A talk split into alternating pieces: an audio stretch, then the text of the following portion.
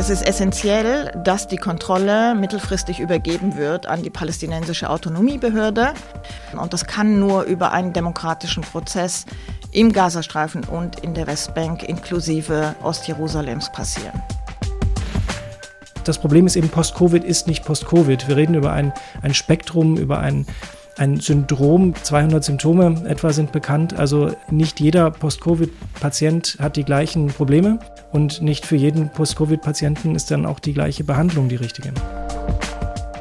Die SVP hat äh, als alte, populistische, einfache Lösung äh, angeboten, okay, wenn wir die Grenzen zumachen, dann geht es uns besser. Und das ist einfach eine möglichst einfache Antwort, die ihren Wählerinnen zumindest das Gefühl gibt, dass sie ja, ihre Sorgen ernst nimmt, wie man äh, so schön sagt. Die Gegenfrage, Zudem sind die Menschenrechte denn überhaupt für was wert, ist ja, was ist denn die Alternative? Wie, auf welcher Grundlage können wir uns sozusagen weltweit verständigen? Und ich glaube, das sind die Menschenrechte nach wie vor Grundlage, um überhaupt eine Weltpolitik zu denken, die nicht einfach nur ein chaotischer Kampf zwischen Staaten, kriminellen Banden und großen Konzernen ist. Blätter Podcast Podcast der Blätter für deutsche und internationale Politik. Ja, herzlich willkommen zum neuen Blätter-Podcast, diesmal zum Dezemberheft. Mein Name ist Karin Gothe. Heute mit vier Gesprächen. Nahost. Welche politischen Optionen es für den Gazastreifen gibt, analysiert die Politikwissenschaftlerin und Nahostexpertin Muriel Asseburg von der Stiftung Wissenschaft und Politik. Long Covid. Warum wir unbedingt mehr über die Spätfolgen von Covid-19-Erkrankungen wissen müssen, erläutert der Wissenschaftsjournalist Martin Rücker. Schweiz. Wieso die rechtspopulistische SVP in der Schweiz erneut die Wahlen gewonnen hat, aber den gesellschaftlichen Aufbruch von vor vier Jahren nicht zunichte machen kann, darüber spricht die Journalistin Anna Gikareva. Und schließlich Menschenrechte. Warum die allgemeine Erklärung der Menschenrechte nach 75 Jahren zwar umstritten, aber immer noch hochaktuell ist. Das erklärt der Blätterredakteur und frühere Amnesty International-Mitarbeiter Ferdinand Muggenthaler. Hallo Ferdinand, ich freue mich sehr, dass du dabei bist. Hallo Karin, sehr gerne. Was haben wir denn für Themen im Dezemberheft? Wir haben natürlich wieder Kommentare zu aktuellen Entwicklungen wie der Migrationspolitik oder den Auswirkungen der Wahlen in Polen. Bei den Analysen haben wir einen Schwerpunkt zu den Folgen des Massakers der Hamas dem Krieg in Gaza und der Situation in Nahost, der verfahrenen Situation allgemein. Da gibt es ja eine ganze internationale Debatte dazu. Äh, wir drucken einen sehr interessanten, hervorragenden Debattenbeitrag von dem Historiker Simon Sebak Montefiore. Er zeichnet das ganze Panorama seit dem Zusammenbruch ähm, des Osmanischen Reichs im Grunde nach und liefert da deshalb also richtig einen kompletten Kontext äh, der aktuellen Situation.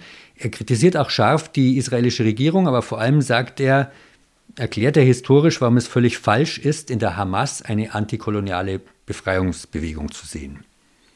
Ja, daneben haben wir zum Beispiel noch die beeindruckende Rede von Golini Atay, eine Rede zur Demokratie, und die kann ja aus ihrer reichen persönlichen Erfahrung schöpfen. Sie ist eine iranstämmische Journalistin, die jetzt in Kairo arbeitet, aber auch lange in Moskau war. Und sie macht recht eindrücklich deutlich, wie das Erbe der friedlichen Revolution in der DDR bei den Aufständen im Iran eine Rolle spielt. Also die Verteidigung oder die Forderung nach Demokratie und Menschenrechten. Und äh, für sie ist es eine große Sorge, dass diese Werte hier gar nicht mehr so verteidigt werden, beziehungsweise von Rechtspopulisten, Rechtsextremen angegriffen werden. Man denke nur an die aktuellen Wahlen in den Niederlanden. Ja, ein anderes Thema, das wir auch nicht vergessen sollten, ist die Klimakrise. Dazu erklärt der Philosoph Ralf Giesinger, was es mit dem Begriff des Anthropozäns auf sich hat, sowohl wissenschaftlich exakt als auch politisch.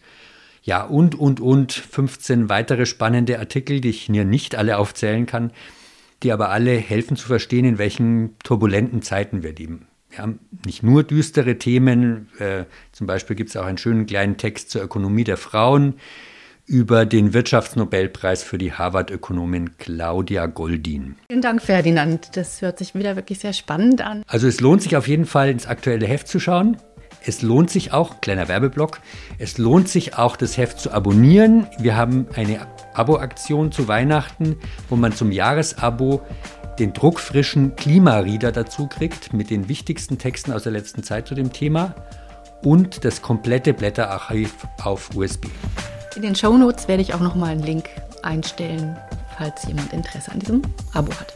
Ja, soweit zu den aktuellen Themen. Einige werden ja noch ausführlich im Podcast behandelt. Die Nachricht ist heute Morgen am 22. November noch ganz frisch. Israel und die Hamas haben sich auf eine viertägige Feuerpause und die Freilassung von 50 israelischen Geiseln geeinigt. Im Gegenzug sollen 150 palästinensische Gefangene freigelassen werden. Das ist noch nicht das Ende des Krieges, aber es zeigt, dass Verhandlungen doch wirksam sind. Und es rückt eine Frage stärker in den Blick. Was passiert eigentlich nach dem Krieg mit dem Gazastreifen, der im Norden schon jetzt einer Trümmerwüste gleicht? Wie soll er regiert werden? Die Nahostwissenschaftler Muriel Asseburg und René Wildangel haben in ihrem Artikel im aktuellen Blätterheft verschiedene Szenarien für die Zukunft des Gazastreifens erörtert. Blätterredakteur Ferdinand Muckenthaler und ich sind jetzt zu Besuch bei der Stiftung Wissenschaft und Politik, um darüber mit Muriel Asseburg zu sprechen. Hallo, Frau Asseburg, vielen Dank für die Einladung. Ja, guten Morgen. Guten Morgen. Was bedeutet diese Einigung für den weiteren Verlauf des Krieges? Netanyahu hat ja angekündigt, dass Israel auch nach der Feuerpause weiterkämpfen will, bis die Kriegsziele erreicht sind. Freilassung aller Geiseln und Vernichtung der Hamas. Genau, ich glaube, genau so muss man das sehen. Hier wird ein erster Schritt getan, um eines der Kriegsziele zu erreichen, aber es ist damit noch nicht umgesetzt. Und die Einigung auf einen Deal heißt ja auch nicht, dass der Deal umgesetzt ist. Jetzt kommen sehr gefährliche Stunden und Tage, weil die Übergabe der Geiseln mit sehr vielen Risiken verbunden ist. Und nicht nur Netanyahu hat angekündigt, dass er den Krieg fortsetzen wird nach der Übergabe der ersten Geiseln, sondern auch die Hamas hat jetzt schon deutlich gemacht, auch sie wird ihren in Anführungsstrichen Widerstand fortsetzen. Sie haben ja in Ihrem Artikel äh, verschiedene Szenarien ausgemalt, und ich, das einzige Szenario, wo sie so ein bisschen Hoffnung sozusagen reinsetzen, bedeutet immer viel internationales Engagement. Wir haben jetzt gesehen, es gab internationales Engagement bei dem Aushandlung von, diesem, von dieser Geiselbefreiung und Waffenruhe. Werden das dann auch die Akteure sein, die entscheidend sind für die Zukunft, für eine mögliche Zukunft, äh, eine Perspektive für den Gazastreifen, nämlich die USA und Katar? Wer, ähm, wen sehen Sie da als mögliche Vermittler und wer ist in der Pflicht? Also tatsächlich werden die USA eine ganz wichtige Rolle spielen müssen, sowohl bei weiteren Vermittlungen, aber auch, und ich glaube, das ist entscheidend, bei einer internationalen Präsenz und beim Aufsetzen einer, wie auch immer, im Einzelnen gearteten internationalen Übergangsverwaltung oder zumindest einer Abstützung diesen, dieses Prozesses. Und ich denke auch, dass arabische Staaten hier eine ganz wichtige Rolle spielen müssen. Die Nachbarstaaten, diejenigen, die ihre Beziehung zu Israel normalisiert haben und auch Saudi-Arabien, was als Macht mit einem regionalen Führungsanspruch hier auch eine herausgehobene Rolle wird einnehmen müssen. Sie haben ja gerade die arabischen Nachbarstaaten angesprochen. Bisher haben die sich ja geweigert, also äh, speziell Ägypten und Jordanien eine größere Anzahl von Flüchtlingen aufzunehmen ähm, und sogar erklärt, dass die arabischen Staaten nicht dazu bereit seien, den Schaden, den Israel angerichtet hat, äh, zu beheben. Was für eine konkrete Rolle sehen Sie jetzt für die arabischen Nachbarstaaten? Was können die konkreter tun? Also ich glaube, man muss das verstehen. Ja, die arabischen Staaten, das gilt für die Nachbarstaaten, aber das gilt insgesamt für die arabischen Staaten, sehen in allererster Linie mal Israel und diejenigen Staaten, die Israel in der Militäroperation unterstützen, die einen Waffenstillstand ablehnen, in der Pflicht, auch für die Schäden aufzukommen und Wiederaufbau zu gewährleisten. Das heißt aber nicht, dass sie nicht bereit wären, und hier reden wir in erster Linie über die Staaten, die auch über die finanziellen Mittel verfügen, ähm, zu einem Arrangement beizutragen und auch zu Wiederaufbau beizutragen, aber eben im Rahmen eines politischen Prozesses und nicht um den Status quo ante zu verfestigen. Mhm. Aber die Weigerung, Flüchtlinge aufzunehmen in größerem Stil, hat ja auch eine historische, ähm, einen historischen Hintergrund die Angst Ägyptens, da möglicherweise Muslimbrüder ins Land zu lassen, Jordanien, das zur Hälfte aus palästinensischen Menschen besteht, hat ja auch Befürchtungen, dass es da vielleicht Terror oder Unruhe ins Land holt. Genau, aber permanente Vertreibung ist ja auch kein Teil einer Lösung, sondern das würde das Problem ja noch vergrößern.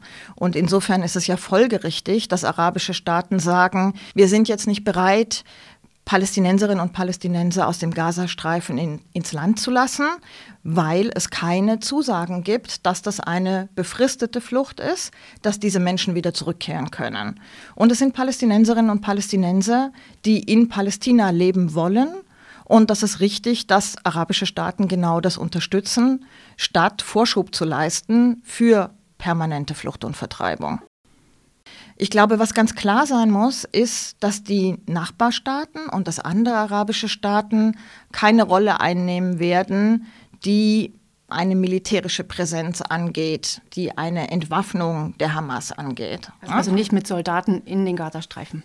Genau, nicht mit Soldaten in den Gazastreifen, weil das auf dem Rücken der israelischen Panzer aussehen würde, als ob sie dann die ähm, Militäroperation Israels fortsetzen würden. Und so wie die palästinensische Autonomiebehörde schon in der palästinensischen Bevölkerung wahrgenommen wird, als Erfüllungsgehilfin der Besatzung agieren würden. Aber wer würde dann für Sicherheit sorgen? Ich meine, dann, da kommt ja dann nicht so richtig jemand in Frage. Dann sind wir wieder in so einer äh, ausweglosen Situation. Also was ich mir tatsächlich vorstellen könnte, wäre ein Arrangement, wie wir es auf dem Sinai sehen, also eine multinationale Truppe, ähm, die von den USA angeführt wird und die ein starkes US-Kontingent auch hat. Großer Unterschied wäre, dass wir ähm, im Sinai diese Truppe eingesetzt bekommen haben nach einem Friedensabkommen um ein Friedensabkommen zu gewährleisten. Und hier müsste sie agieren im Rahmen eines Friedensprozesses hin auf ein Friedensabkommen. Ein sehr kompliziertes Arrangement, wo jetzt ja auch schon US-Truppen im Irak oder so angegriffen werden, aber das ist jetzt ein anderes Thema. Aber vielleicht dann zurück zu so einem Arrangement, das braucht ja auch eine Akzeptanz in der Bevölkerung in Gaza. Da liest man ja verschiedene Umfragen. Vor dem 7. Oktober hieß es in ungefähr noch ein Viertel der Leute in Gaza sozusagen haben Vertrauen in die Hamas-Regierung oder erwarten davon was. Jetzt hieß es, die Unterstützung für die Hamas ist wieder größer. Können Sie was dazu sagen, ähm, welche Art von von Regierung, Verwaltung die Leute in Gaza denn akzeptieren würden oder welche Rolle können sie denn überhaupt spielen in so einer verfahrenen Situation? Ich glaube, es ist sehr schwer zu sagen, wie die Bevölkerung im Gazastreifen derzeit zu Hamas steht. Die Bevölkerung ist ja in Geiselhaft genommen. Man kann auch derzeit keine Umfragen durchführen, die auch nur irgendeine Art von Repräsentativität und Validität haben. Aber es ist ganz klar, dass es einerseits die Situation gibt, dass die Hamas sehr tief verwurzelt ist in einem Teil der Bevölkerung und dass andererseits in den letzten Jahren die Kritik an ihrer Führung sehr stark zugenommen hat, dass wir zunehmend auch Proteste gesehen haben gegen die Hamas, weil die Leute unter der Hamas-Herrschaft gelitten haben. Und ich sehe, dass sie jetzt ganz massiv darunter leiden. Führt das dazu, dass sie sich abwenden von der Hamas? Gut möglich. Führt es dazu, dass sie sich abwenden vom bewaffneten Kampf? Dass der bewaffnete Kampf weniger Zulauf, weniger Unterstützung bekommt. Da habe ich große Zweifel angesichts dessen, wie die Lage im Gazastreifen gerade aussieht. Das ist kein Deradikalisierungsprogramm würde wahrscheinlich doch auch eher die Leute dazu bringen, zu sagen, wer, wer hilft uns eigentlich jetzt, wer vertritt unser Anliegen? Das führt mich zu der anderen Frage. Es geht ja immer wieder auch um das Zwei-Staaten-Modell. Also US-Präsident Biden schiebt es jetzt vor sich her, aber wenn man denkt, wie alt das ist und wie oft es schon gescheitert ist, das umzusetzen, man fragt sich eben auch, gibt es überhaupt noch genügend Vertrauen? Gibt es die Ansprechpartner? Wer soll eigentlich dieses Modell überhaupt aushandeln und äh, mit Leben füllen? Also es gibt überhaupt kein Vertrauen zwischen den beiden Bevölkerungen und den beiden Führungen. Ähm, es ist sehr klar, dass die jetzige israelische Regierung palästinensische Souveränität westlich des Jordans ablehnt. Es ist sehr deutlich, dass die palästinensische Führung geschwächt ist, nicht in der Lage wäre, überhaupt Kompromisse einzugehen. auch wenn sie nominell festhält an einer Zwei-Staaten-Regelung. Und genau deshalb bin ich der Ansicht, braucht es eben die starke Rolle der internationalen Gemeinschaft, um hier neue Perspektiven zu schaffen und einen Prozess aufzusetzen, der Glaubwürdigkeit hat, der dieses Misstrauen zwischen den Parteien ausgleichen kann und der auch die Asymmetrie zwischen den beiden Parteien ausgleichen kann. Also wie kann ein Arrangement auch, auch sehen, auch unter internationaler Aufsicht, die irgendwann wieder zu einer Selbstverwaltung führt? Und die braucht man ja auch als Voraussetzung für eine Zwei-Staaten-Lösung irgendwann. Es ist essentiell, dass die Kontrolle mittelfristig übergeben wird an die palästinensische Autonomiebehörde. Der Gazastreifen ist Teil des Territoriums des künftigen palästinensischen Staates, muss dazugehören. Und dazu muss die palästinensische Autonomiebehörde ertüchtigt werden, wie man so schön sagt. Ertüchtigung alleine reicht aber nicht, sie muss vor allem legitimiert werden. Und das kann nur über einen demokratischen Prozess im Gazastreifen und in der Westbank inklusive Ostjerusalems passieren. Zu einer Perspektive gehört natürlich nicht nur eine politische Perspektive, sondern auch eine wirtschaftliche Perspektive. Ähm, Im Moment hängt ja oder hing oder hängt nach wie vor der Versorgung des Gazastreifens sehr stark von internationaler Hilfe ab. Äh, USA, die EU sind die größten Geldgeber. Ähm, wie kann da eine Perspektive aussehen und gibt's, ist da auch sozusagen ein Hebel auch der USA und der ähm, EU und eine Verantwortung, hier eine Lösung zu finden? Ich glaube, es ist wichtig zu sehen, dass der Gazastreifen nicht immer von internationaler Hilfe abhängig war, dass es eine funktionierende Wirtschaft gab und dass seit 2006 diese Wirtschaft zusammengebrochen ist, aufgrund der Abregelung, aufgrund der Orientierung der Hamas, die eben bewaffneten Kampf bevorzugt hat gegenüber Investitionen in die Wirtschaft und aufgrund der wiederkehrenden kriegerischen Auseinandersetzungen mit enormen Schäden. Und deshalb muss tatsächlich im Kernstück eines Arrangements für den Gazastreifen sein, möglichst weitgehend freien Personen- und Warenverkehr zu etablieren, den Zugriff der Gazaner auf ihre Ressourcen zu erlauben und zu gewährleisten, dass Importe und Exporte stattfinden können. Ähm, das muss im Mittelpunkt stehen, damit es tatsächlich Perspektiven für die großenteils sehr gut ausgebildete Bevölkerung Gazas gibt und die Wirtschaft sich erholen kann, nachdem es einen Wiederaufbauprozess gegeben hat. Und aber ist das äh, im Moment denkbar für Israel? Ich meine, es gab ja immer noch Arbeitsgenehmigungen von Leuten aus Gaza in Israel. Es gibt, gibt den Verdacht, dass da einige ausspioniert haben und deswegen den Angriff auch noch ähm, möglichst verschlimmert haben. Also welches, welches Sicherheitsarrangement muss man sich da vorstellen? ist derzeit für Israel sehr, sehr schwer vorstellbar, dass es tatsächlich wieder Arbeitskräfte aus Gaza in Israel geben wird, dass es ähm, medizinische Überweisungen nach Israel oder in die Westbank geben wird. Ich denke, hier können unterschiedliche Akteure dazu beitragen, dass diese weitgehende Öffnung vielleicht erstmal Richtung äh, Mittelmeer internationale Öffnung und erst später, wenn sich Sicherheit etabliert hat gegenüber Israel, dass sich das durchsetzen kann. Dazu können die Europäer zum Beispiel beitragen. Ähm, dazu können arabische Staaten mit Sicherheitsgarantien beitragen. Würden Sie jetzt abschließend sagen, ist es ein Hoffnungszeichen, dass da so ein Verhandlungsdurchbruch passiert ist? Oder sind Sie eher pessimistisch? Ich würde sehr gerne optimistisch enden. Und in der Tat denke ich, ist es ganz, ganz wichtig, dass trotz dieser großen Feindschaft, obwohl beide Seiten zurückgefallen sind in den existenziellen Konflikt, dass man trotzdem in der Lage ist, auf sich auf minimale humane Gesten zu einigen. Ja, herzlichen Dank, Moria Asseburg. Ja, gerne. Herzlichen Dank. Wir werden das natürlich weiter verfolgen und gerne ähm, hoffentlich mit besseren Nachrichten das nächste Mal zusammenkommen. Vielen Dank. Ja, gerne.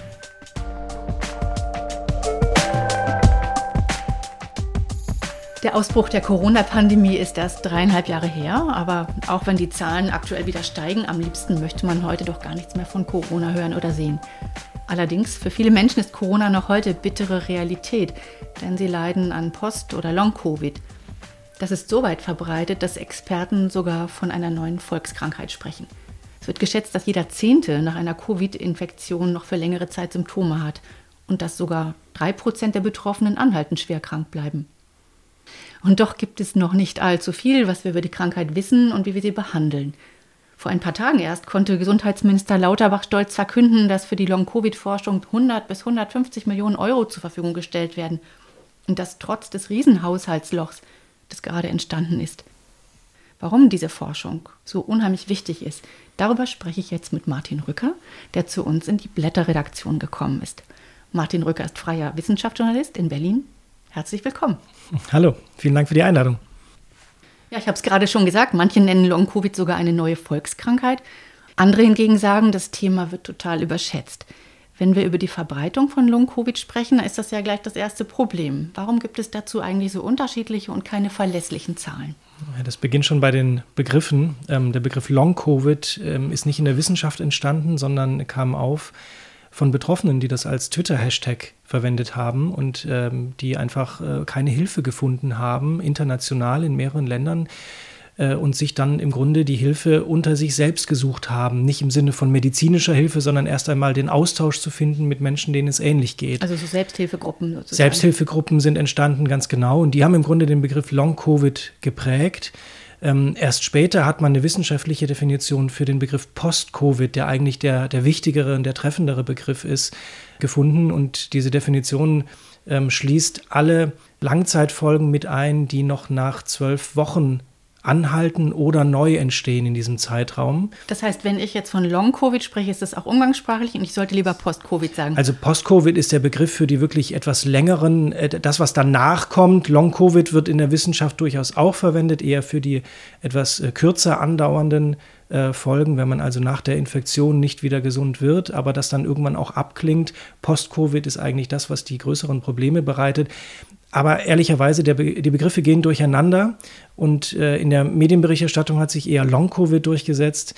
Ähm, in der Wissenschaft gab es auch anfangs bei vielen Studien keine präzise Definition, weshalb auch so viele unterschiedliche Ergebnisse vorliegen. Mhm. Dann kam noch dazu, dass mit ähm, einem unterschiedlichen Impfstatus, mit ähm, den veränderten Coronavirus-Varianten die im Umlauf waren, äh, sich dann auch die Prävalenz verändert hat, also wie viele Menschen wirklich von Langzeitfolgen betroffen sind.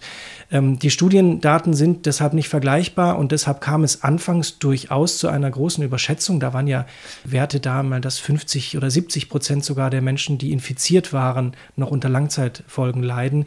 Da sind wir weit davon entfernt. Im Moment geht man eher davon aus, dass sich das äh, bei den aktuellen Varianten bei deutlich unter 5 Prozent äh, sogar ah ja. einpendeln könnte. Aber wenn man sich die äh, absoluten Zahlen vor Augen führt, wir haben ja in Deutschland alleine, wir haben dann irgendwann mal aufgehört, offiziell zu zählen, aber schon annähernd 40 das ist Millionen. Auch ein Problem, dass man nicht offiziell zählt. Richtig, ja, äh, annähernd 40 Millionen Infizierte gehabt. Das heißt, auch selbst 5 Prozent oder noch weniger sind natürlich eine große absolute Zahl. Und davon sind Einige, auch das lässt sich nicht genau beziffern, sehr, sehr schwer und sehr anhaltend erkrankt, teilweise bettlägerig, Pflegefälle, junge Leute, die mitten aus dem Leben gerissen worden sind und die vor allem, das ist der entscheidende Punkt bisher, keine so richtige Hilfe im System bekommen. Das liegt aber auch ein bisschen daran, dass zum Beispiel Hausärzte, also niedergelassene Ärzte und Ärztinnen, gar nicht so genau wissen, wie sie das einordnen sollen. Wenn ich das äh, lese, dass es über 200 verschiedene Symptome gibt, da sind doch auch die Ärzte so ein bisschen alleingelassen. Und es gibt, glaube ich, nur eine Handvoll Spezialambulanzen, die das alles genau erkennen und wissen, auf was man da achten muss. Es gibt ähm, sehr viel mehr Spezialambulanzen, die eingerichtet wurden. Ähm, viele davon ähm, allerdings sehr einseitig ausgerichtet, nur eine Fachrichtung, nicht interdisziplinär.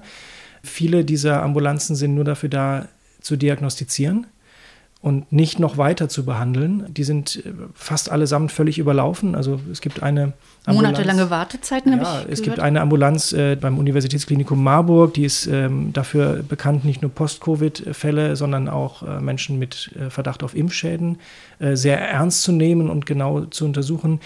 Wartezeit mehr als ein Jahr, 10.000 Menschen auf der Warteliste.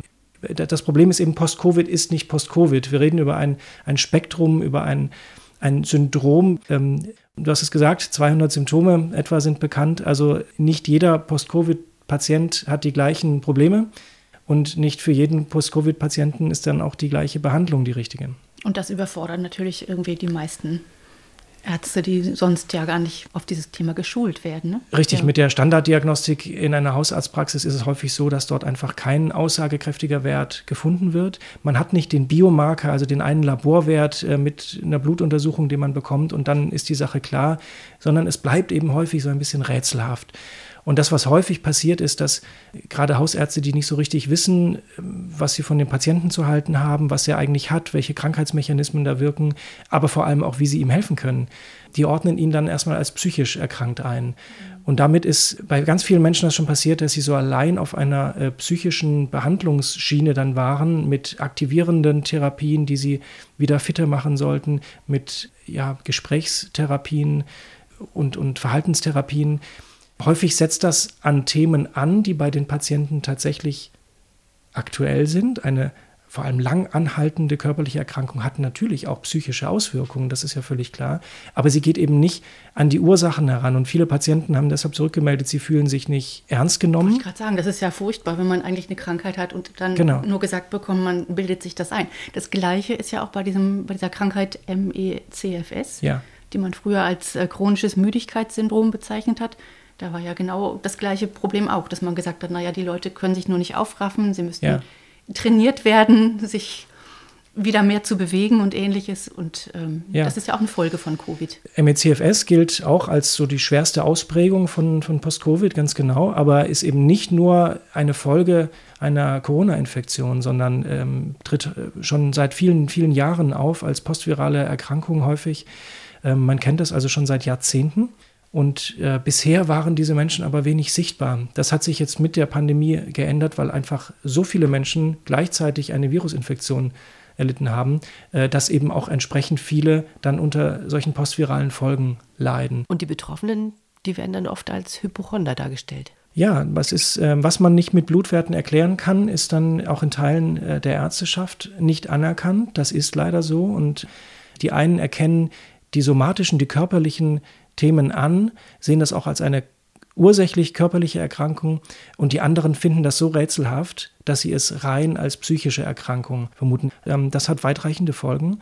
Ich habe sehr viele Menschen begleitet, über längere Strecken auch oder nachvollzogen, auch anhand von Dokumenten nachvollzogen, wie sie da agiert haben. Und das ist, das ist unvorstellbar. Also wenn Menschen, die dann wirklich durch eine solche Erkrankung aus dem Leben gerissen wurden, pflegebedürftig zu Hause sind, die äh, sich aber mit einer Bürokratie beschäftigen müssen, das ist unvorstellbar. Menschen, die sogar es geschafft haben, eine ähm, ärztliche MECFS-Diagnose zu bekommen, und dann damit zu Ämtern gehen, zu dem Versorgungsamt beispielsweise, um bestimmte Leistungen zu bekommen, Pflegegrad anerkannt zu bekommen. Äh, die bekommen dort von ärztlichen Gutachtern, von Amtsärzten Briefe, die sagen, ja, also wenn Sie jetzt hier es geschafft haben, acht Seiten Widerspruch einzulegen. Das haben die mit letzter Kraft und mit Hilfe von, ihrem Freundeskreis mit Ach und Krach irgendwie hinbekommen, weil sie sich nicht anders zu helfen wissen. Wenn sie acht Seiten Widerspruch einlegen können, dann kann es so schlimm nicht sein. Und das ist tatsächlich ein Problem. Uns fehlt noch das Verständnis für diese Erkrankung. Und da ist die Pandemie, so zynisch das klingen mag, vielleicht auch eine Chance, dass wir bei diesem ganzen Spektrum postvirale Erkrankungen ein wenig weiterkommen. Und wo das Geld jetzt auch vielleicht reingehen kann in die Forschung. Was, apropos Geld, äh, wer bezahlt denn eigentlich diese Therapien? Also in deinem Artikel schreibst du ja auch, dass die Leute teilweise auf den Kosten sitzen bleiben. Ja, es gibt für MECFS und für ähm, Post-Covid bisher keine kausale Therapie, keine Therapie, die heilen kann und für die wir Evidenz haben, dass sie wirkt. Das führt dazu, dass wir eine Situation haben, in der natürlich viele Menschen aus der Verzweiflung, viele Ärzte auch aus der Verzweiflung experimentelle Versuche machen. Manche tun das eher wenig seriös, die probieren einfach etwas aus. Manche wittern da sicherlich auch äh, das Geschäft äh, mit dem Angebot von Therapien, die dann teilweise fünfstellige Summen privat bezahlt. Also so äh, Vitamingaben und die dann in Rechnung gestellt Die werden. Vitamingaben, es gibt da wilde Heilpraktiker, die da unterwegs sind mit verschiedenen Angeboten bis hin zu ähm, Blutwäschetherapien, die vielleicht bei einzelnen Patienten das Richtige sein können, aber sicherlich nichts für die breite Masse sind, auch mit Risiken verbunden sind. Da gibt es wirklich ein sehr wildes Feld inzwischen. Es gibt aber auch, das finde ich ist das Wichtige, einen äh, überschaubar großen Kreis von, von Ärzten und Wissenschaftlern, die einen enormen Erfahrungsschatz inzwischen angesammelt haben, bei welchen Symptomen, bei welchen Blutwerten, äh, welcher äh, welches Medikament oder welche Therapie vielleicht etwas bewirken kann. Dort gibt es einen enormen Wissensschatz, das ist aber häufig etwas, was eben nicht von den Krankenkassen abgedeckt ist. Karl Lauterbach hat angekündigt, äh, für das nächste Jahr hier es zu erleichtern und eine Liste von äh, Verfahren und Medikamenten zu präsentieren, die die Kassen dann übernehmen sollen. Also da kann noch vieles passieren. Bisher sind dort die Ärzte und die Menschen sehr auf sich alleine gelassen. Apropos Geld nochmal. Wenn einzelne Erkrankte nicht mehr arbeiten können, ist das natürlich eine tragische Sache. Vielleicht sind sie versichert, vielleicht auch nicht. Wenn es aber stimmt und jeder Zehnte von Long-Covid oder Post-Covid betroffen ist und dann eine Weile nicht mehr arbeitsfähig ist, hat das eine riesige ökonomische Auswirkung. Bisher ist der Eindruck da, dass auf dem Arbeitsmarkt dieses Problem noch gar nicht so sichtbar ist. Tatsächlich höre ich von vielen Ärzten, von vielen Betroffenen auch, dass sie, wenn es irgendwie geht, sich im Beruf durchschleppen. Ja. ja. also die reduzieren vielleicht die Stunden, die arbeiten im Homeoffice und kaschieren es, dass sie häufig nicht konzentriert sind oder längere Pausen brauchen. Oder sie können es hinbekommen, dass sie im Kreise des Kollegiums auf der Arbeit funktionieren, aber dann eben sämtliche Freizeitaktivitäten kappen. Wir haben die Situation, dass die berufliche Wiedereingliederung für diese Menschen nicht ausgelegt ist. Also diese Modelle, die dann eine relativ schnelle Steigerung nach einer längeren Erkrankung wieder vorsehen, die sind zu schnell in der Steigerung, als dass sie den meisten Post-Covid-Betroffenen gerecht werden. Ähm, viele kaschieren das im Moment, versuchen irgendwie durchzuhalten, in den Beruf wieder zurückzukommen, erleben dann aber, dass sie Rückschläge erleiden, weil sie eben doch noch nicht so leistungsfähig sind, wie das unsere Modelle vorsehen. Also wir haben hier ein Problem. Aus Sicht mancher ist es eher dabei, noch größer zu werden, obwohl die Zahl der neu von Post-Covid-Betroffenen eher sinkt. Wer kann denn überhaupt Post-Covid oder Long-Covid bekommen? Ist es so, dass ähm, das irgendwie davon abhängt, wie schwer man erkrankt oder ob man, wie alt man ist, ob man geimpft ist oder nicht? Grundsätzlich erstmal, jeder kann Long-Covid oder Post-Covid bekommen. Ähm, es gibt keine keinen äh, sicheren Schutz, außer natürlich, man infiziert sich gar nicht. Auch das ist, das ist schwer. Ja. schwer zu erreichen, so ist es. Ähm, es gibt sehr klare Tendenzen, wer ein größeres Risiko trägt. Das sind insbesondere tatsächlich Frauen, haben ein do äh, etwa doppelt so hohes Risiko äh, wie Männer. Es sind häufig auch äh, jüngere Frauen, die es trifft. Wir sehen, dass bestimmte Risikofaktoren auch äh, sich in vielen Studien bestätigen. Dazu gehören Rauchen, Übergewicht, dazu gehören auch psychische Vorerkrankungen. Und ähm, die Impfung, bisherige Daten zeigen, dass die Impfung voraussichtlich vor schweren Verläufen und auch vor, vor schweren Langzeitfolgen schützen kann, aber auch hier bei weitem noch keine Evidenz. Herr Lauterbach möchte gerne 100 bis 150 Millionen ausgeben und hat auch schon eine Zusicherung. Keiner weiß, ob das Geld wirklich kommt. Was wären für dich die wichtigsten Schritte, um da ganz gezielt auch den Betroffenen helfen zu können. Das, was über Jahrzehnte hinweg vernachlässigt wurde, wenn man nicht nur über Post-Covid, sondern über das ganze Spektrum postviraler Erkrankungen spricht, ist die Grundlagenforschung, also die Krankheitsmechanismen besser zu verstehen, als wir das heute tun. Und das ist die Therapieforschung. Und was aus meiner Sicht außen vor bleibt, ist neben der Versorgungsforschung die konkrete Versorgungslage der Menschen die Ärzte bekommen es nicht vergütet, sich lange mit den Post-Covid-Patienten zu beschäftigen. Die haben ihre fünf bis sieben Minuten Zeit. Mhm. das reicht für diese Fälle nicht. Hier brauchen wir äh, Modelle, die auch für die schwer Erkrankten helfen. Die können heute nicht in eine Klinik gehen, weil sie mit diesen Reizen einer Klinik ähm, überhaupt nicht umgehen können. Die brauchen andere Einrichtungen. Die brauchen Ärzte, die zu ihnen nach Hause kommen, um wenigstens die medizinische Grundversorgung zu leisten. Und dort braucht es Lösungen, die bisher aus meiner Sicht politisch nicht wirklich vorangetrieben werden. Also umso wichtiger, dass man darüber redet und schreibt und liest, wie in deinem sehr lesenswerten Artikel in den Blättern vom Dezember. Herzlichen Dank, Martin, dass du hier warst und mit mir darüber gesprochen hast. Sehr gerne. Alles Gute. Dir auch, danke.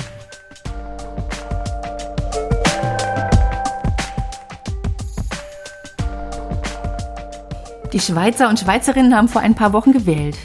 Die stärkste Partei im Nationalrat wurde erneut die SVP. Das ist die rechtspopulistische Schweizerische Volkspartei. Sie erhielt sogar 27 Prozent der Stimmen. Über den Rechtspopulismus in unserem Nachbarland und warum diese Wahlen vielleicht doch nicht so wie immer waren, darüber spreche ich mit der Schweizer Journalistin Anna Gikareva per Zoom. Hallo Anna. Hallo Karin. Ja, bei den Wahlen vor vier Jahren in der Schweiz, da gab es ja so eine Art grüne Welle, eine Aufbruchsstimmung bei den linken ökologischen Parteien. Aber nach vier Jahren schon scheint das alles vorbei. Die Wahlen haben in der Schweiz, so scheint es, einen neuen Rechtsruck beschert. Die rechtspopulistische SVP ist ja seit 20 Jahren stärkste Kraft in der Schweiz und sie hat sogar das drittbeste Ergebnis ihrer Geschichte erzielen können. Du hast aber noch aktuelle Ergebnisse aus den Wahlen zum Ständerat. Genau, also es ist so, dass in verschiedenen Kantonen es zweite Wahlgänge für den Ständerat, also die kleine Kammer des Parlaments gab, wo die Kantone jeweils vertreten sind. Am Sonntag ähm, wurde unter anderem in Zürich, dem größten Kanton, aber auch in Solothurn, Schaffhausen, Tessin, und ähm, dem Aargau nochmal gewählt. Und da kann man jetzt erfreulicherweise sagen, dass die SVP praktisch überall außer im Tessin ihre Sitze entweder verloren hat oder keinen dazu gewonnen hat. Also das heißt, das mit dem Rechtsruck hat sich leicht relativiert, was nichts daran ändert, dass die SVP weiterhin stärkste Kraft im Parlament ist. Und der Nationalrat ist ja durch sie jetzt auch stark dominiert. Genau, im Nationalrat hat sich das Kräfteverhältnis auf jeden Fall nach rechts verschoben seit jetzt der letzten Wahl, die, wie du ja richtig gesagt hast, eben eine Aufbruchswahl war. Sehr viele Frauen, es waren noch so viele Frauen wie noch nie wurden in den Nationalrat gewählt. Das ist jetzt ähm, relativiert worden, aber auch da wiederum die äh, Sitze im Ständerat, die gewählt äh, wurden am Sonntag, sind auch vor allem von Frauen besetzt, was äh, für den Ständerat, das ist immer die konservativere Kammer, ähm, auch ein großer Erfolg ist. Also ein Lichtblick, wenn wir immer über den Rechtspopulismus in Europa reden, finde ich das ja auch sehr erfreulich und es ist gut, dass wir das auch gleich nochmal klarstellen. Trotzdem hat uns das natürlich große Sorgen gemacht, dass auch, du schreibst es auch schön in deinem Artikel in den Blättern, dass die SVP vor allem mit einer fremdenfeindlichen Kampagne gepunktet hat. Wie sah das genau aus? Und wie konnte sie die Leute damit erreichen? Am Anfang vom Jahr hatte man noch das Gefühl, dass sie ähm, dem sogenannten Vogue-Wahnsinn, wie sie es nennen, den Kampf angesagt hat, dass sie eigentlich gegen den Genderstern und ähm, alles eben, was sie als Vogue äh, bezeichnet, eigentlich ihren Wahlkampf darauf bauen wollte.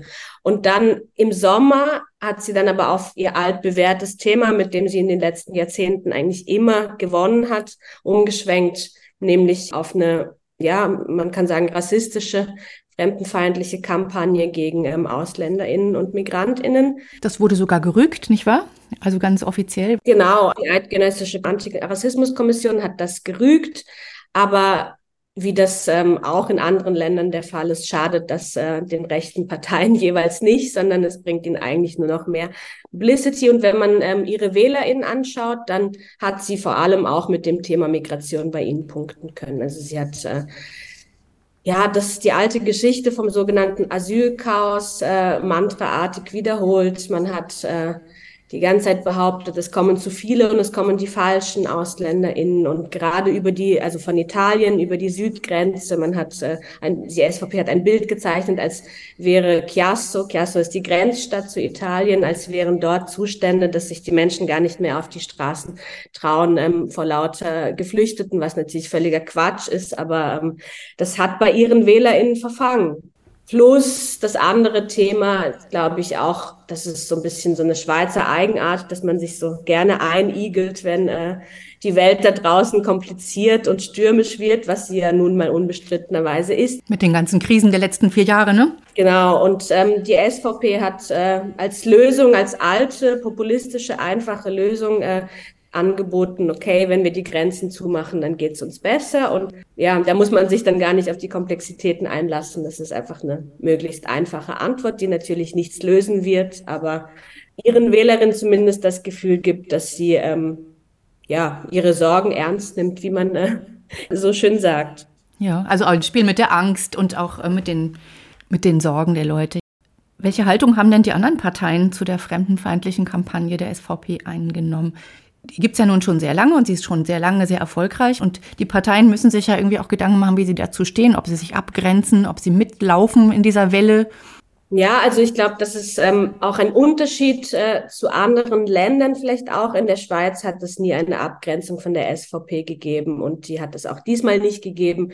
Im Gegenteil war es eigentlich sogar so, dass die FDP sich dermaßen angebiedert hat an die SVP, dass äh, sie eigentlich ähm, die Wahlen damit auch verloren hat. Äh, zum Beispiel hat die FDP, anstatt sich eben abzugrenzen, das ist die liberale Partei, der sogenannte Freisinn, hat sie in ähm, der Hälfte der Kantone Listenverbindungen äh, mit der SVP gemacht. Also was bedeutet, dass dann sozusagen die stärkste Kandidat oder Kandidatin in alle Stimmen bekommt. Das heißt, die Leute, die FDP gewählt haben, haben am Schluss dann teilweise SVP bekommen. Und ähm, ja, also von Abgrenzen keine Spur. Und das ist natürlich aber auch dem politischen System auf eine Art geschuldet der Konkordanzregierung, in der fast alle Parteien vertreten sind, nicht alle, die ähm, grünen Kräfte, die Grünliberalen und Grünen sind dort nicht drin, aber ähm, dass äh, im Gegensatz zu anderen Ländern es hier eigentlich nie eine wirkliche Abgrenzung gibt von den äh, jeweils rassistischen Kampagnen, die die SVP auch die letzten Jahre und Jahrzehnte gemacht hat. Hat das nicht auch damit zu tun, dass die SVP sich erfolgreich so als bürgerliche Partei geriert? Ja, das hat sie auch. Ähm, das kann man als großen Erfolg für die SVP auf jeden Fall ähm, sagen. Auch im Gegensatz zu anderen Ländern. Also interessant ist hier so die Fremd- und Eigenwahrnehmung.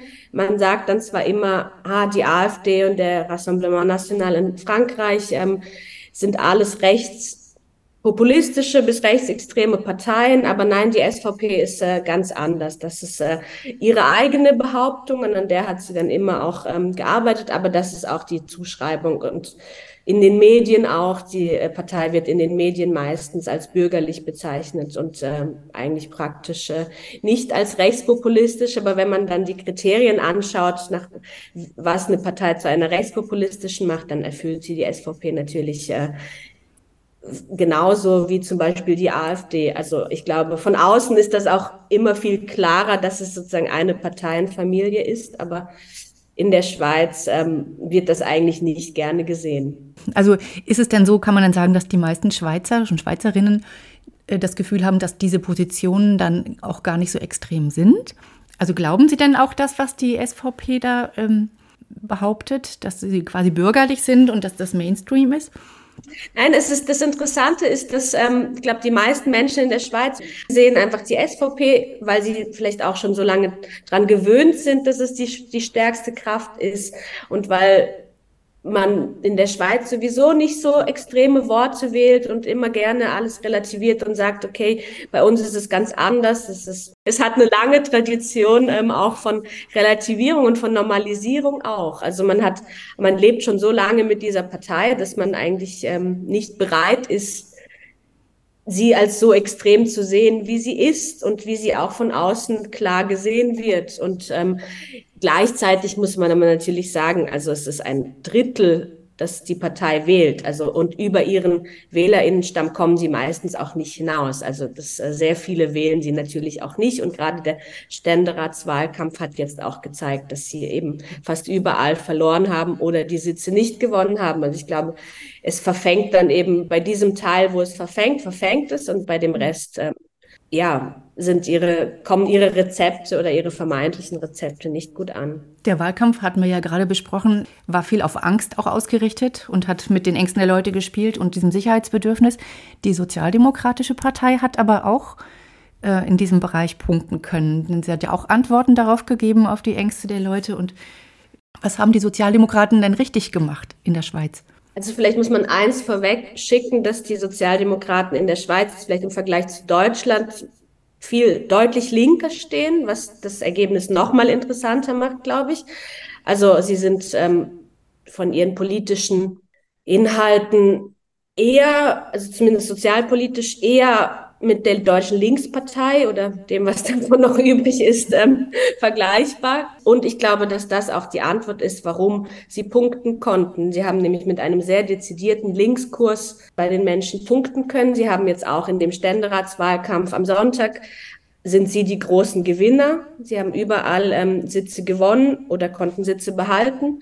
Und ähm, ich glaube, dass äh, sie einfach, wie du richtig gesagt hast, sie konnten Antworten liefern auf die steigenden Mieten, auf die steigenden Krankenkassenprämien, auf die Inflation, die in der Schweiz nicht ganz so stark ist wie in anderen europäischen Ländern, aber natürlich äh, die ärmere Menschen natürlich trotzdem sehr deutlich spüren. Und ich glaube, die Sozialdemokraten haben darauf sehr konkrete Antworten geben können. Und das sind auch, das haben alle Umfragen gezeigt, bei den meisten Menschen auch die größten Sorgen natürlich. Die Menschen machen sich Sorgen, dass sie, dass sie ihre Krankenkassen nicht mehr bezahlen können, dass sie ähm, ihre Wohnung sich nicht mehr leisten können und so weiter. Und ja, die SP hat das ähm, unter dem etwas sperrigen Motto Kaufkraft stärken äh, präsentiert.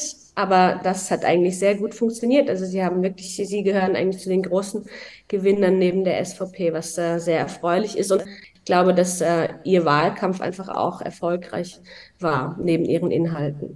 Das heißt also, dass auch nach diesen vier Jahren immer noch ein bisschen was von dieser Aufbruchstimmung äh, geblieben ist.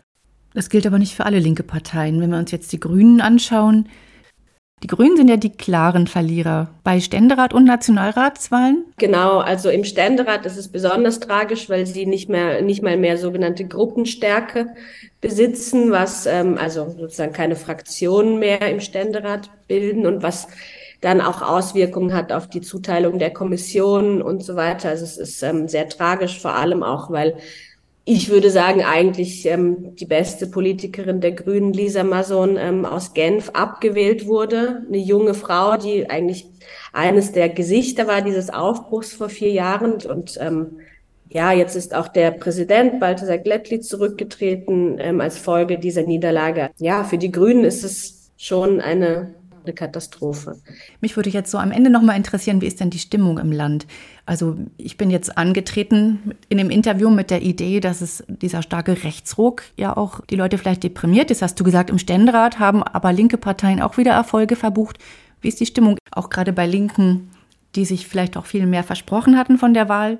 Wie würdest du das einschätzen? Ich glaube, auf eine Art ist beides richtig. Also natürlich, es hat diesen Rechtsruck trotzdem gegeben. Er ist nicht ganz so klar wie ähm, am Anfang befürchtet. Es ist auch interessant bei dieser Wahl, dass sich das Ergebnis mehrfach verändert hat. Und jetzt mit dem Ständeratserfolg ähm, hat sich das auch nochmal relativiert. Nichtsdestotrotz ist ähm, die SVP die stärkste Kraft und ich glaube, man wird die nächsten vier Jahre auf jeden Fall auch stark kämpfen müssen, dass sie nicht die Agenda diktieren, entweder indem sie ja sehr viele rechtspopulistische Anliegen, rassistische Anliegen durchs Parlament bringen oder progressive Lösungen verhindern, weil das können sie natürlich auch.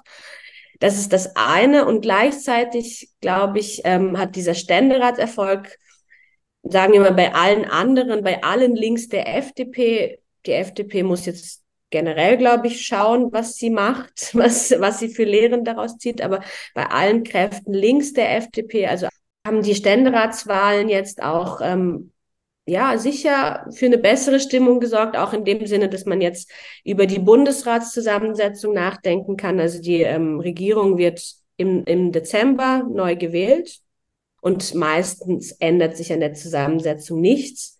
Aber jetzt könnte man natürlich schon anfangen, in Frage zu stellen, dass die jetzige Zusammensetzung noch äh, demokratisch legitimiert ist durch dieses Wahlergebnis.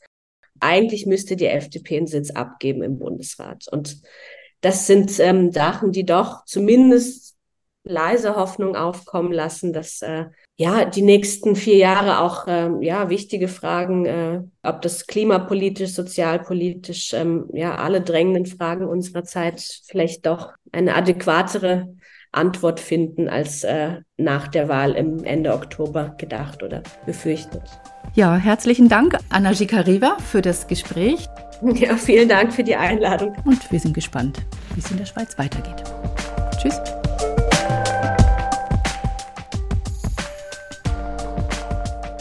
Jetzt zum Ende des Podcasts geht es um einen ganz besonderen Text. Es geht um den meist übersetzten Text der Welt.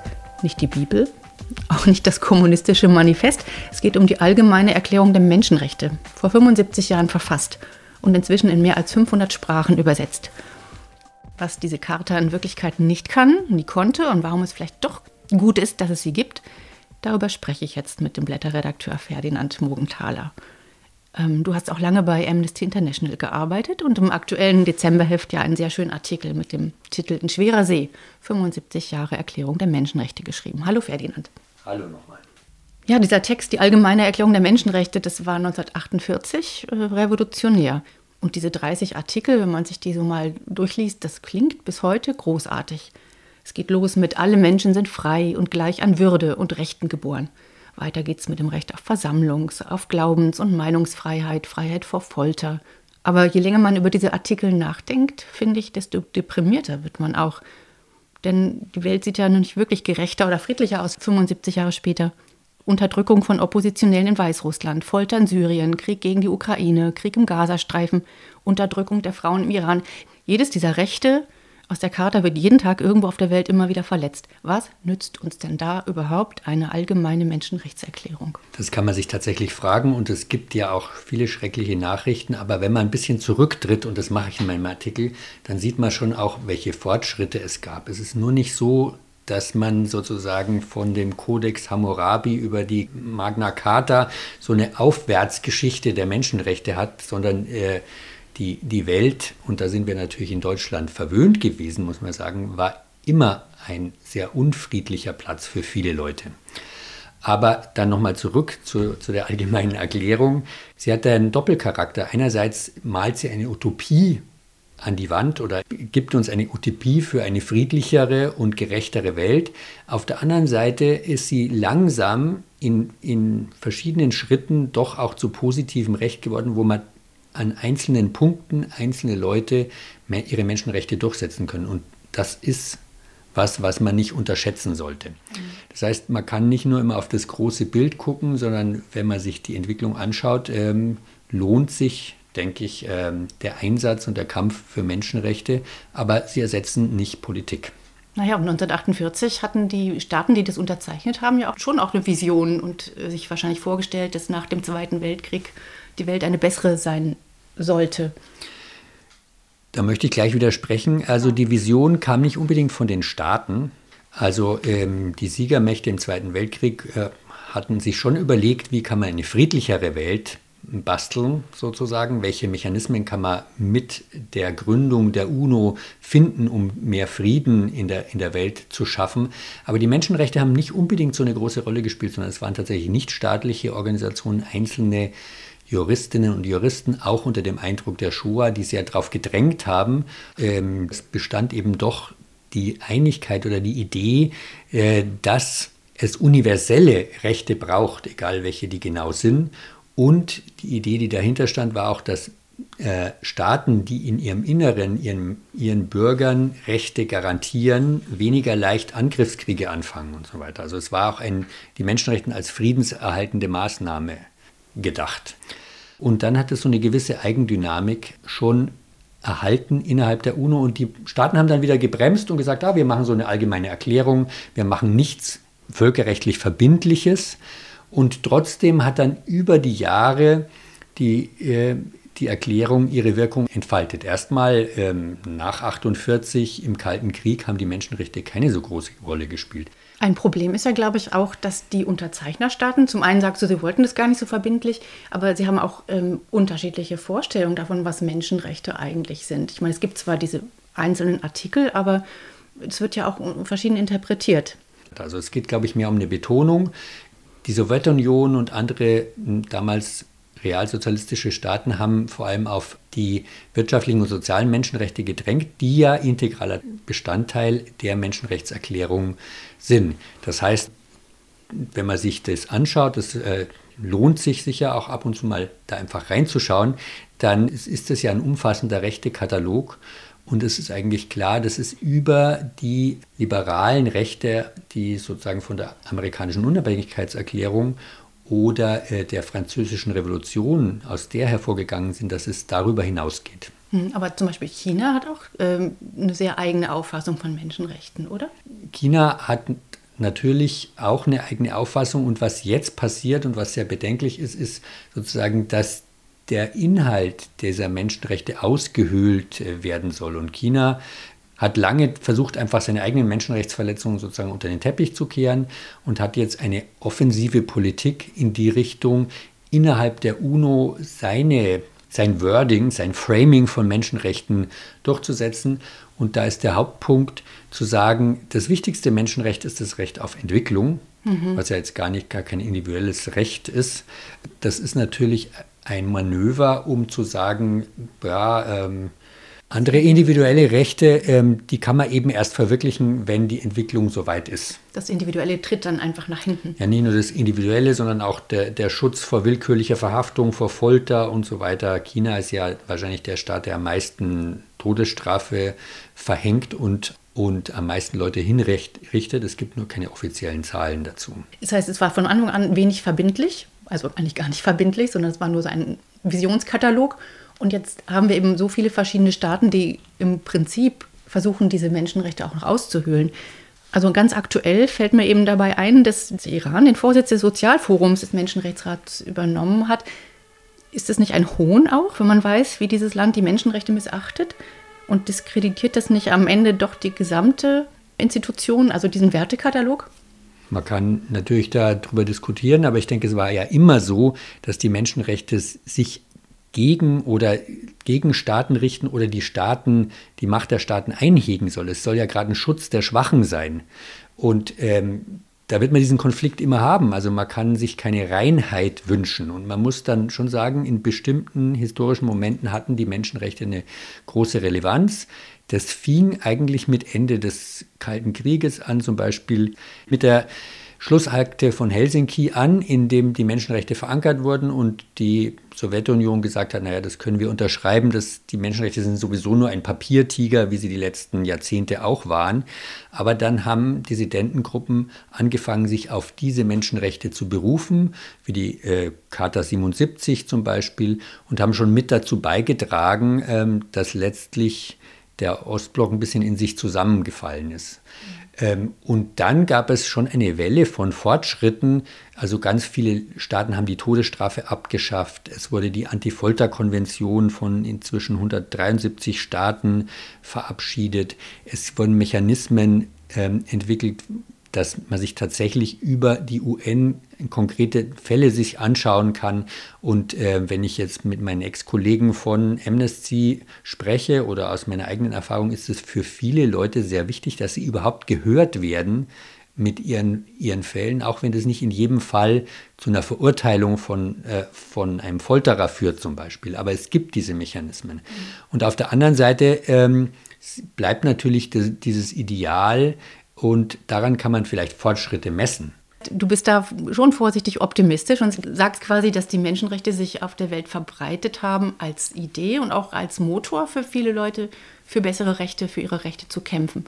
Das finde ich sehr interessant, zumal wenn wir jetzt eben wirklich sagen, es ist eine sehr globale Verbreitung, weil die Kritik ja auch an den Menschenrechten oder an dieser Erklärung lautet, das sei eigentlich eine Erfindung aus Europa dass wir quasi da neokolonial auch noch unsere Werte in die Welt getragen haben, die gar nicht, gar nicht überall so unterstützt werden. Ja, also es gibt diese Kritik. Ähm, ich denke, sie hat auch einen wahren Kern. Also Thomas Jefferson, der die Unabhängigkeitserklärung der USA geschrieben hat und da reinschreibt, All men are created equal, also alle Menschen oder Männer eigentlich in dem Fall sind gleich, gleich an Rechten und Würde geboren, was ja in der Menschenrechtserklärung dann auch vorkommt, hatte selber Sklaven. Also ja.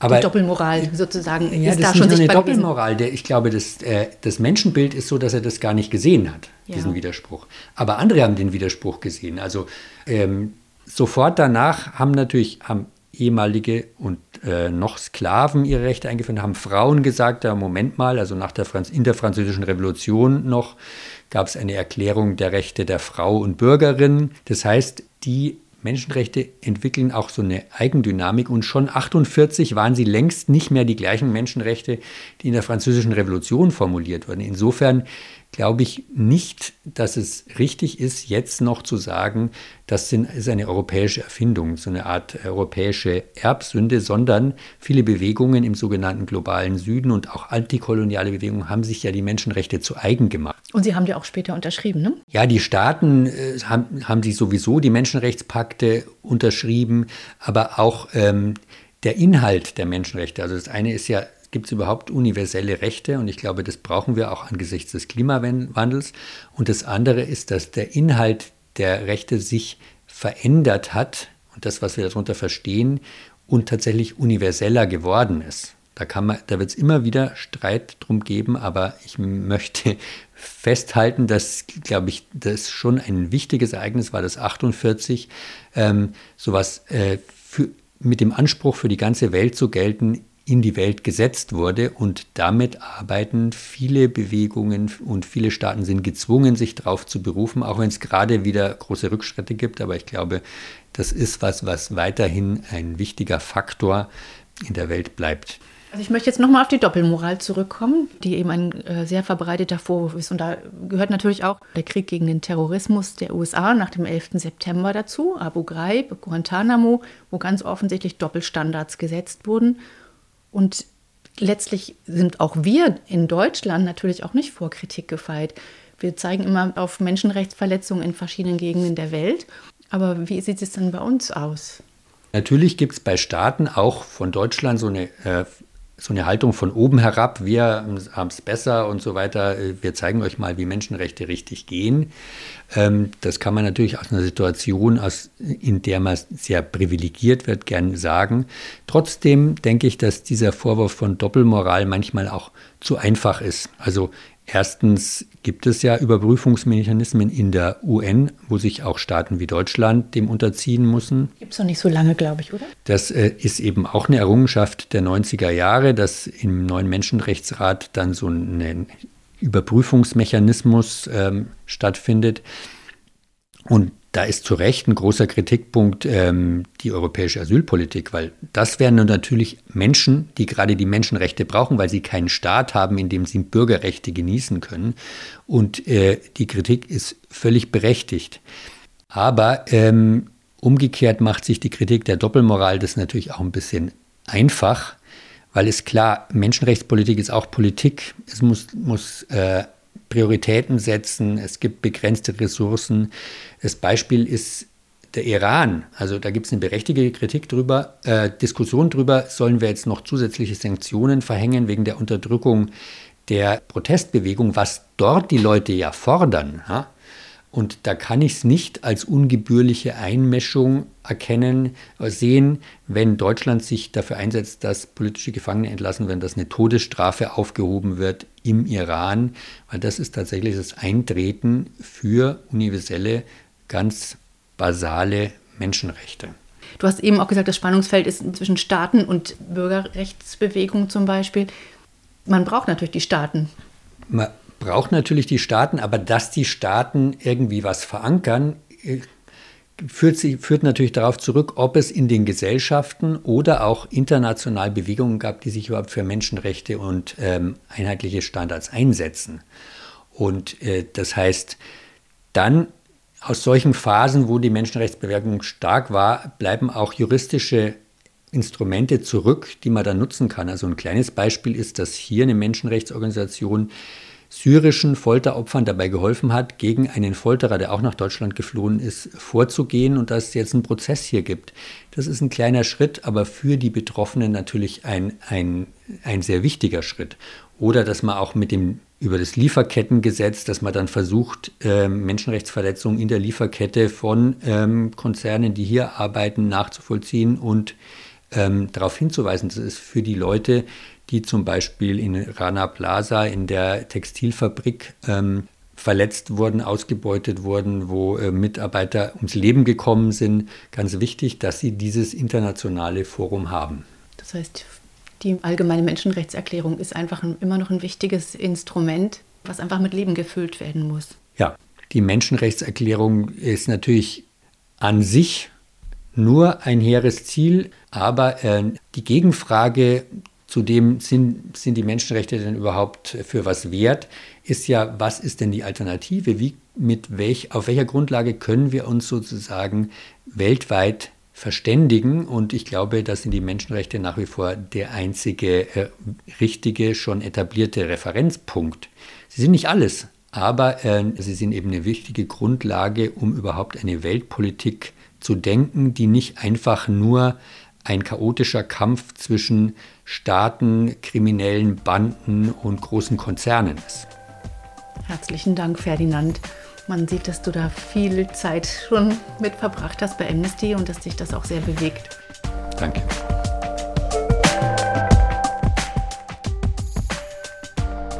Jetzt haben wir erstmal alle Zeit, das Heft in Ruhe zu lesen, das Dezemberheft, aber ich freue mich auch schon auf das Januarheft. Weißt du schon, was da drin vorkommen wird? Ja, einiges weiß ich natürlich schon. Es wird einen Artikel zur USA geben. Da ist ja nächstes Jahr Wahl und wir erinnern uns vielleicht alle an die Auseinandersetzung um den Speaker im Repräsentantenhaus. Jetzt gibt es ja einen neuen, aber das, was bedeutet das und droht uns ein Trump 2. Darüber wird es einen Artikel geben. Äh, unser Mitherausgeber Klaus Leggevi wird äh, die Nachwirkungen des französischen Kolonialismus analysieren und die zunehmende anti-westliche Stimmung in bestimmten afrikanischen Staaten. Es gibt aber auch einen Artikel über Mexiko. Da wird höchstwahrscheinlich nächstes Jahr eine Frau Präsidentin werden und äh, das ist durchaus eine positive Nachricht, weil hier ein demokratischer Machtwechsel möglich ist.